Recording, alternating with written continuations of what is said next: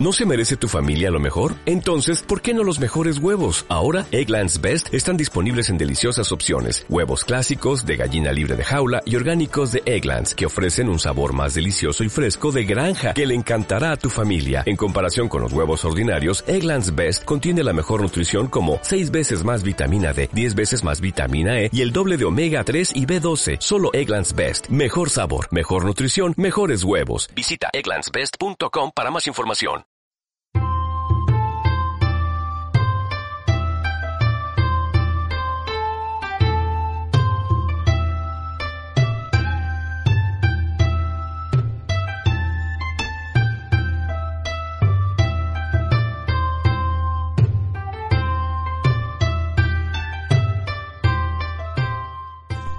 Hola a todos, yo soy Dani Sensei y bienvenidos a una nueva entrega de Nomikai Radio. ¡Comenzamos!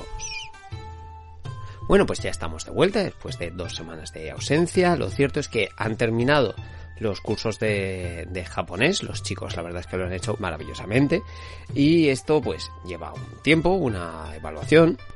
Pero la verdad es que no puedo estar más contento con los resultados obtenidos y nada, genial. De hecho, invitaros precisamente a todos los que sois oyentes habituales de Nomica y Radio, si en algún momento queréis estudiar japonés, pues los cursos en Ciudad Real volverán. Así que si queréis más información, solo tenéis que escribirme a arroba danisensei.cr, sea por Twitter o sea por Instagram. Facebook no tengo, pues ¿qué le vamos a hacer? No tengo.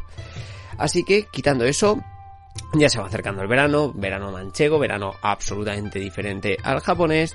Y puesto que tenemos, tenemos nosotros una actividad, eh, para los que seáis de Ciudad Real, si os queréis pasar el 25 de junio, creo que es viernes, es viernes, o sea, no me acuerdo si era el 24 o el 25, puede ser que sea el 24, donde vamos a las cinco y media en una librería, en una tienda friki en general que hay aquí que se llama Júpiter, vamos a hablar del libro de Stephen Turnbull, Samurai, Manual no oficial del guerrero japonés. La verdad es que es un, un libro muy ameno de, leer, es un libro que siempre he recomendado normalmente a la gente que les interesaba todo el tema de los samuráis y de eso precisamente vamos a hablar hoy, de todo este tema de los samuráis. Es algo que atrae a mis alumnos poderosísimamente, a los cursos de, de historia y cultura de Japón y seamos sinceros, pues incluso también les lleva a querer aprender el idioma en muchos casos y eh, gran parte del público además que noto que tienen un interés hacia este mundo de, de, los guerreros japoneses, también tiene que ver o está en, abocado a las artes marciales.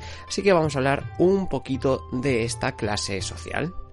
Lo cierto es que los samuráis en Japón son una clase social específica, es decir, el mito como si fuera esto un RPG de empiezas siendo un aldeano y vas crafteando y te vas volviendo un personaje más fuerte, realmente con los samuráis no se aplica. Habrá unas pequeñas excepciones de las que, de las que hablaremos, pero lo cierto es que estaban ligado, estaban todo, no, no había movilidad de, clases sociales. La clase social donde tú nacieras era donde la que permanecías y entonces los samuráis era una de estas clases sociales. Seguramente habréis oído que el samurái significa aquel que sirve.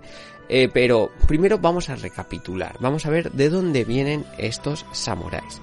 Porque lo cierto es que vienen en un Japón que se mueve del siglo VI al siglo IX y durante todos esos siglos no existen al uso, pero está pasando sobre todo a partir del año 700-730, donde Japón está estrechando sus relaciones con el extranjero y la corte imperial está llevando a cabo una serie de operaciones expansionistas por el norte de Japón.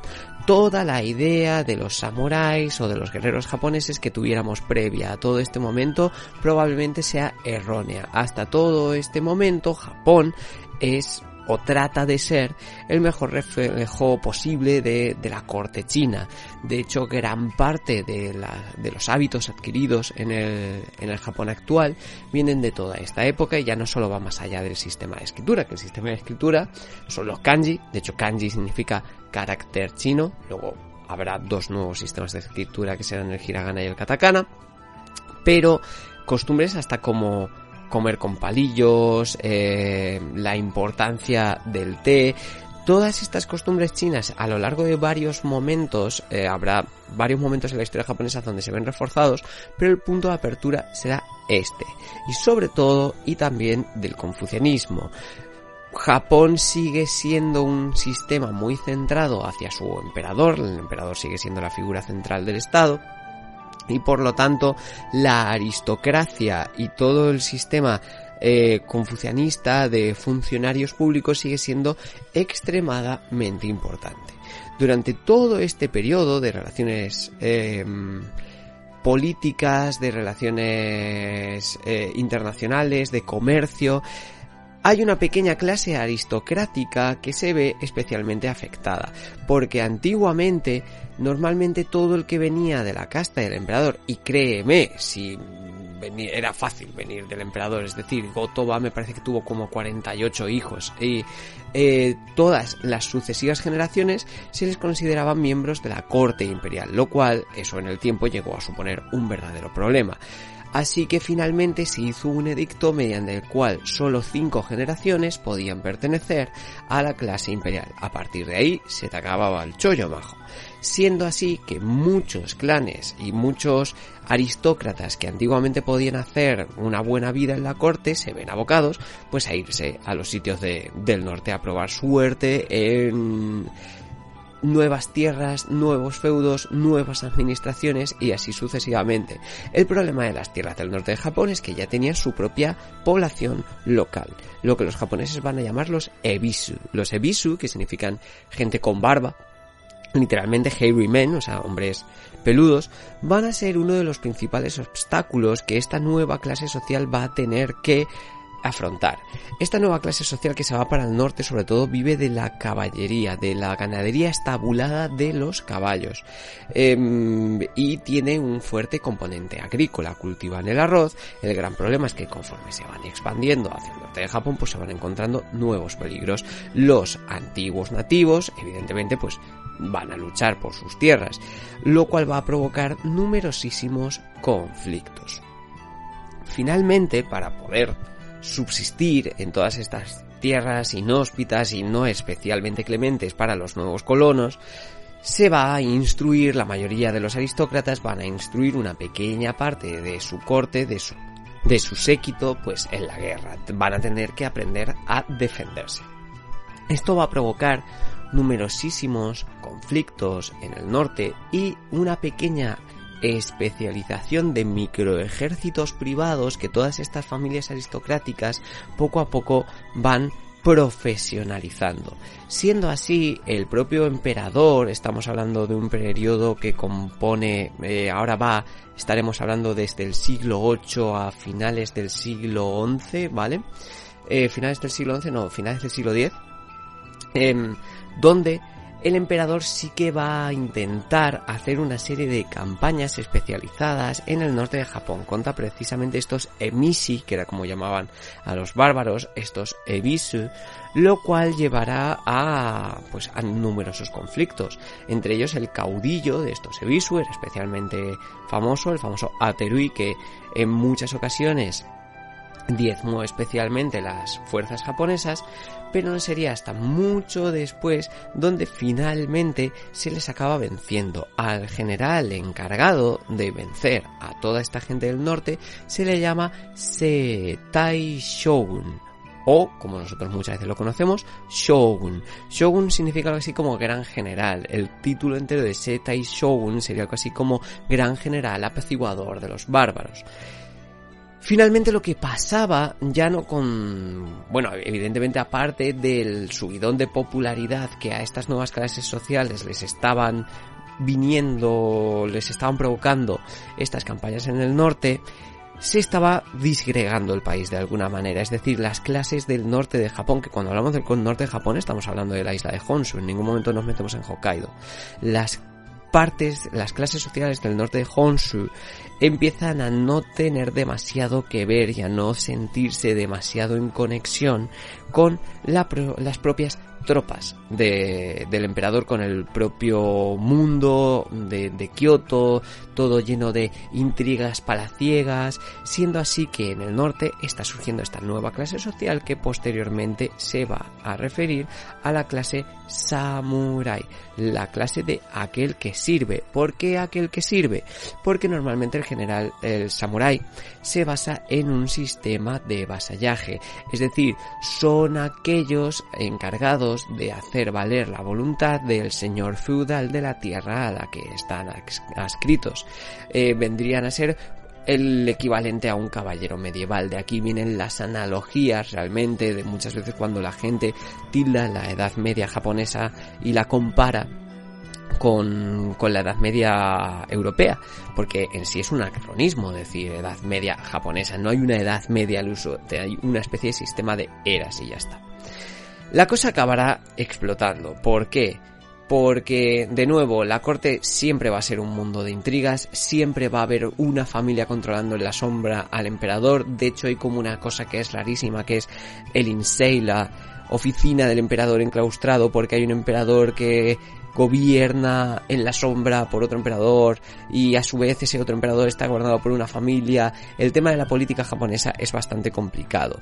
Y el hecho de que una antigua familia samurái ha ganado muchísimo poder en la corte, la familia de los Taira, acaba mm, provocando un conflicto global, liderando la oposición su principal familia rival, los Genji.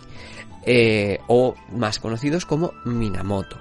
Este enfrentamiento entre los Minamoto y los Taira, o con sus nombres de clan Heike y Genji, en función de cómo leamos los kanjis de su clan, Em, se conoce como las guerras Genpei y de hecho están recogidas en un libro que se llama Heike Monogatari que tiene traducción al español, el cual podéis ver.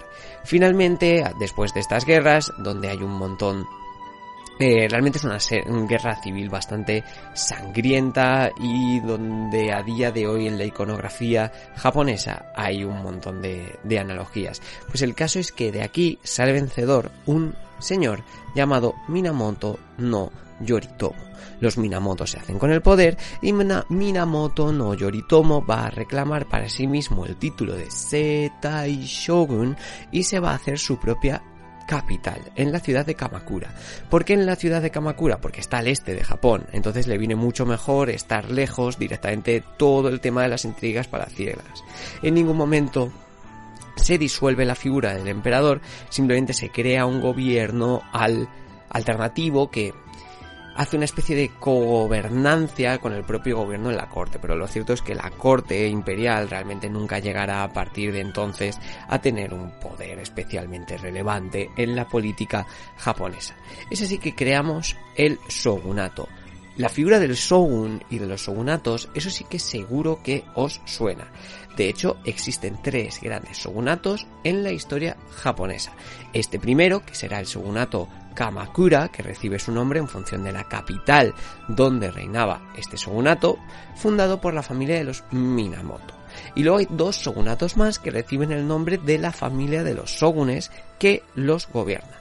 Está por una parte el shogunato Ashikaga, gobernado por la familia Ashikaga, y por otra parte el shogunato Tokugawa, probablemente el más famoso de la historia de Japón, en el cual habéis visto un montón de referencias en un montón de animes, de mangas, de películas, y que está muy presente incluso a día de hoy en Japón, puesto que termina a finales del siglo XIX, es bastante reciente. Finalmente todos y cada uno de estos shogunatos acabarán en una guerra civil, de hecho uno de ellos acabará provocando uno de los acontecimientos históricos más famosos que conocemos de todo Japón, el famoso Sengoku. ¿Qué es esto del Sengoku y qué os suena de esto del Sengoku? El Sengoku básicamente llegará a ser un proceso en todo Japón que abarca de los siglos XV a XVI, en el cual, y una pequeñísima parte del XVII, en el cual Em, hay semejante vacío de poder mediante el cual los antiguos gobernadores de provincia, gobernados por clanes samurái, se dan cuenta que es mucho más fácil reclamar para sí sus territorios en lugar de obedecer a un poder central absolutamente desestructuralizado. Finalmente la situación en Japón, pues imaginaos, es un caos total, de la cual surgen una serie de figuras famosas que se llaman los tres grandes unificadores de Japón, Oda Nobunaga, Hideyoshi Toyotomi e Tokugawa, probablemente las tres personalidades históricas más famosas del país nipón.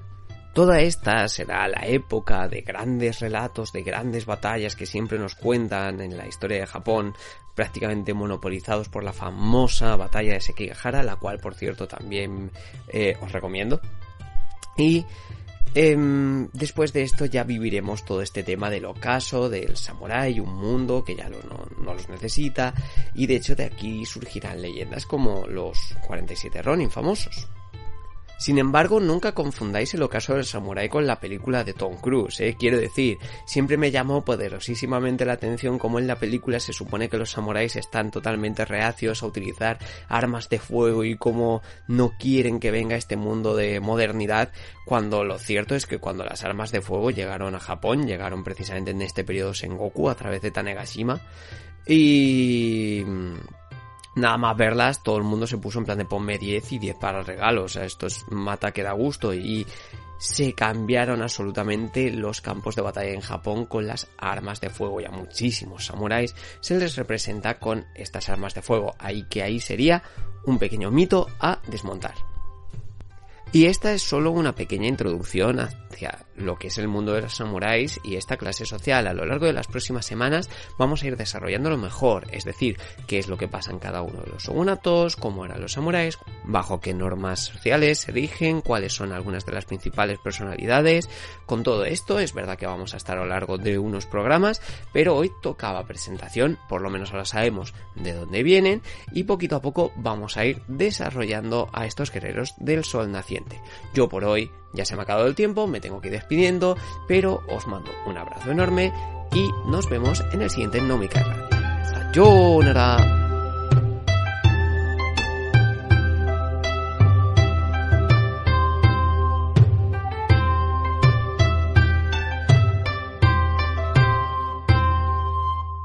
¿No se merece tu familia lo mejor? Entonces, ¿por qué no los mejores huevos? Ahora, Egglands Best están disponibles en deliciosas opciones. Huevos clásicos, de gallina libre de jaula y orgánicos de Egglands, que ofrecen un sabor más delicioso y fresco de granja que le encantará a tu familia. En comparación con los huevos ordinarios, Egglands Best contiene la mejor nutrición como 6 veces más vitamina D, 10 veces más vitamina E y el doble de omega 3 y B12. Solo Egglands Best. Mejor sabor, mejor nutrición, mejores huevos. Visita egglandsbest.com para más información.